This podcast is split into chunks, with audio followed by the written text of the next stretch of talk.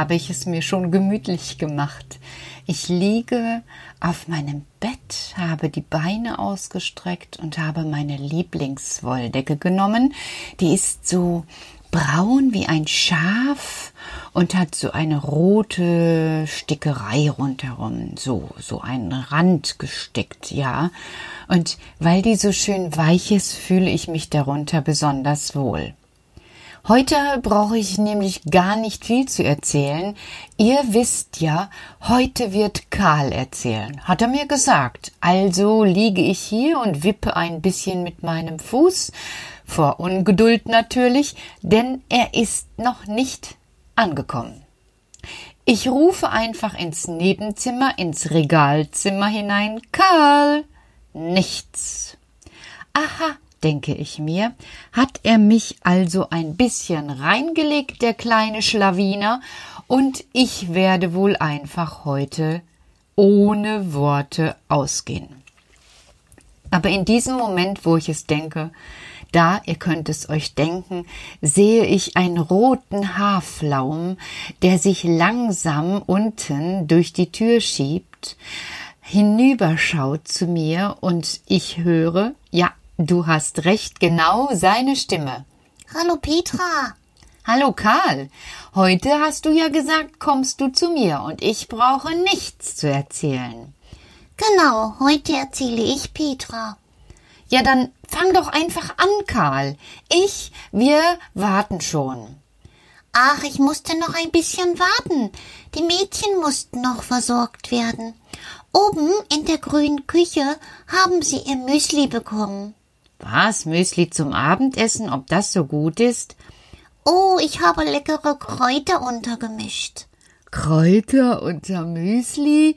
Uah. Na, hör mal, du hast doch gar keine Ahnung. Du hast noch niemals Kräutermüsli gegessen. Also kannst du das gar nicht beurteilen. Pappelapapp mit Soße, da höre ich gar nicht hin, wenn du sowas machst. Naja, irgendwie hast du mal wieder recht, aber für was sollen denn Kräuter im Müsli gut sein? Na, zum Beispiel ein Kamillenmüsli. Ein Kamillenmüsli? Karl, jetzt wird's ja immer wilder. Nein, nein, du hast nur einfach mal wieder keine Ahnung, Petra. Als Ulla einmal richtig krank war, hat Mama Kamillen geholt. Wo denn? Na, sie wachsen dort, wo der Lehmboden gut ist. Ja, und wo ist der Lehmboden gut? Natürlich in Mosiana, Petra. Ja, ja, aber wo da? Na, du bist noch niemals da gewesen, da wo der Lehmboden gut ist. Ich merke, es hat gar keinen Sinn, weiter zu fragen und denke mir, na gut. Und dann? Dann hat sie ein gutes Kamillenwasser gemacht und mit dem Kamillenwasser gut den Hafer aufgekocht. Aufgekocht? Ja, so wenig Temperatur, du weißt schon, über einem guten Holzfeuer. Und dann? Dann hatte Ulla ein Haferschleim mit Kamillensud, und davon sind die Bauchschmerzen ganz schnell weggegangen. Aha. Äh, kennt Mama denn noch mehr so Kräuter? Aber natürlich, Petra. Sie kennt das Weihergeheimnis. Das Weihergeheimnis? Ja. Karl, jetzt bist du schon so lange hier bei mir und hast auch schon mal vom Weiher erzählt. Aber vom Weihergeheimnis? Ich weiß nicht. What's up?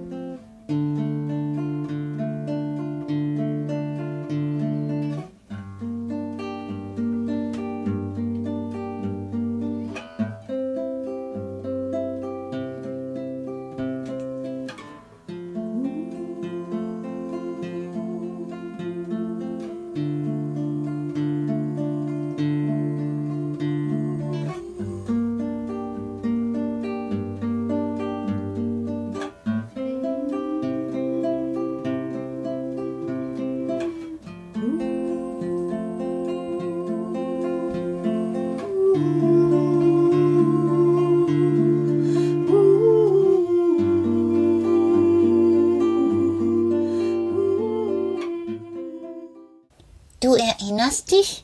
Der Weiher im Wald. Dort, wo die Wichte getauft werden. Oh ja, natürlich. Wie sollte ich das vergessen, Karl?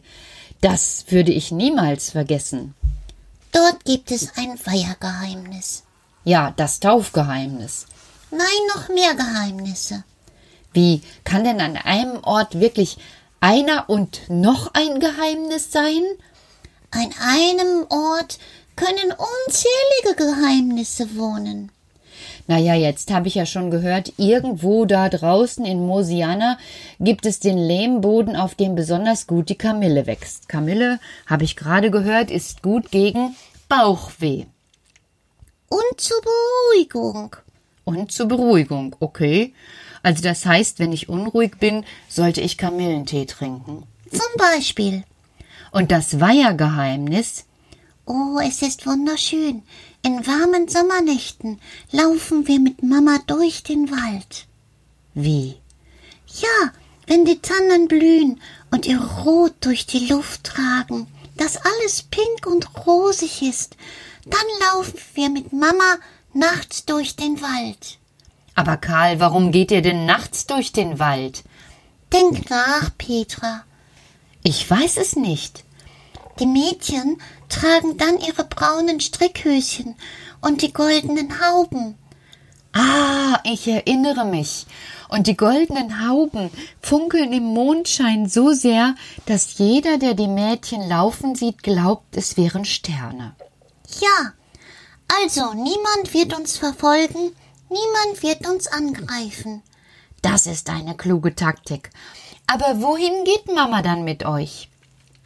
Sie zeigt uns den Wald bei Nacht. Es ist wichtig, sich in der Dunkelheit auszukennen, damit die Dunkelheit nicht ängstigt. Aha, du meinst also, es ist einfach nur jemand ängstlich, der sich nicht auskennt. Ja, so ungefähr. Wenn wir uns dann in der Dunkelheit auskennen, dann ist es fast wie am Tag, nur dass wir andere Sachen sehen und andere Tiere. Aha, was, was ist denn dort in der Nacht anders? Zum Beispiel die Eule mit ihren großen Augen oder die Wildkatzen, die von Ast zu Ast springen und schauen, dass ihre Augen leuchten. Oder die Fledermaus, die bei Nacht um die Bäume herumschwirrt. Ja, das stimmt. Das lässt sich tagsüber tatsächlich nicht sehen. Und dann am Weiher, wenn der Mond in den Weiher fällt, dann scheint das milde Licht, als würde er tatsächlich dort drinnen baden. Das kann ich verstehen, Karl. Ich mag so etwas auch.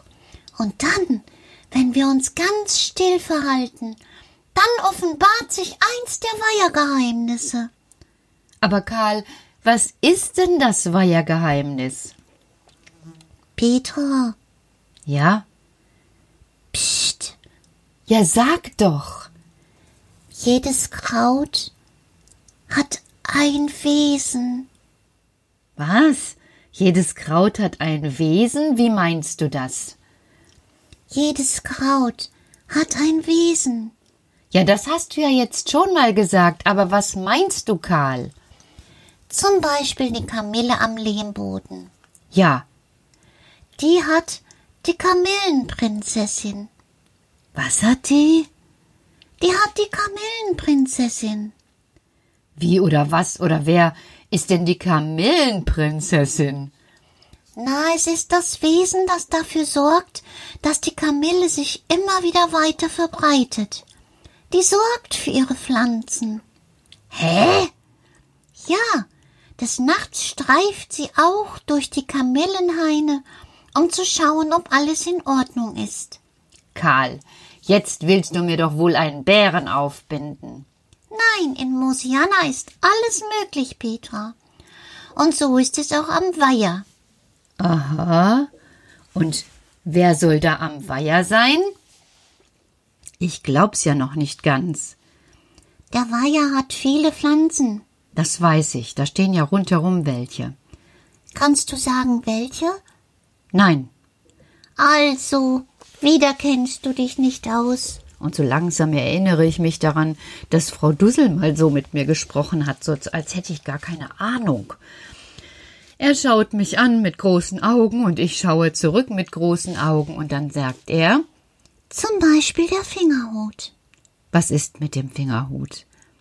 Na dort, wo es schön feucht ist und der Wald licht, dort wächst der Fingerhut. Groß und stolz und weiß und gelb und pink leuchtet er. sogar im Mondschein. Ja, ja, das ist wohl so, und ich bin auch schon mal. Nicht näher gehen. Was? Nicht näher gehen. Warum soll ich denn nicht näher an den Fingerhut herangehen? Das hat uns die Fingerhutelfe verraten. Die Fingerhutelfe? Was hat die denn verraten? Der Fingerhut ist wunderschön, Petra. Ja, ja, ich finde ihn auch ganz toll und würde am liebsten. Nein! Was nein, Karl? Die Fingerhutelfe hat uns gelehrt, ihn nicht zu berühren. Der Fingerhut ist überall, wo du ihn berührst, giftig. Was? Diese schöne, wunderschöne Pflanze ist giftig? Ja, ja, ja, ja, ja. Das lehren die Elfen des Fingerhutes. Jede Pflanze hat ein Wesen, und dieses Wesen kennt sich mit allem, was die Pflanze betrifft, aus. Aha. Und ähm, jetzt bin ich ein bisschen aufgeregt. Die Fingerhutelfe, die erzählt euch also, dass der Fingerhut giftig ist? Ja, jedes Blatt, der Stiel und die Blüte. Deshalb stopp bei den schönen Fingerhutpflanzen. Die sind ganz und gar giftig. Die Fingerhutelfe, die wohnt bei den Fingerhüten. Ganz, ganz, ganz wenig kannst du sie erkennen. Nachts im Mondschein. Wenn du genau hinschaust zwischen die Fingerhüte, Petra, dann wirst du die Fingerhutelfe sehen. Und dann wirst du hören, wie sie dir alles über den Fingerhut erzählt. Aha. Das Wichtigste ist aber, berühre ihn nicht. Aha. Ja, er kann dich tatsächlich töten. Der Fingerhut? Ja, Pflanzen haben eine ungeheure Kraft. Sie können dir helfen oder dir schaden. Aha. Und das lernst du alles in Mosianna? Ja, wir wissen so viel über die Natur. Aha. Ich komme aus dem Staunen nicht mehr heraus. Und derweil ich noch über den giftigen Fingerhut nachdenke und über die, die beruhigende, Bauchschmerzen stillende Kamille, die gerne auf den Lehmböden wächst, überkommt mich so ein großes Gefühl der Müdigkeit. Das letzte, was ich so sehe vor meinem Auge, ist ein grünes Land mit hohen Tannen, die ihre Wurzeln über zwei Meter tief in den Boden treiben. Mosiana heißt es, mittendrin gelegen ein Weiher und Muttis Muttischolle und der Fingerhut und die Kapelle und dann bin ich weg.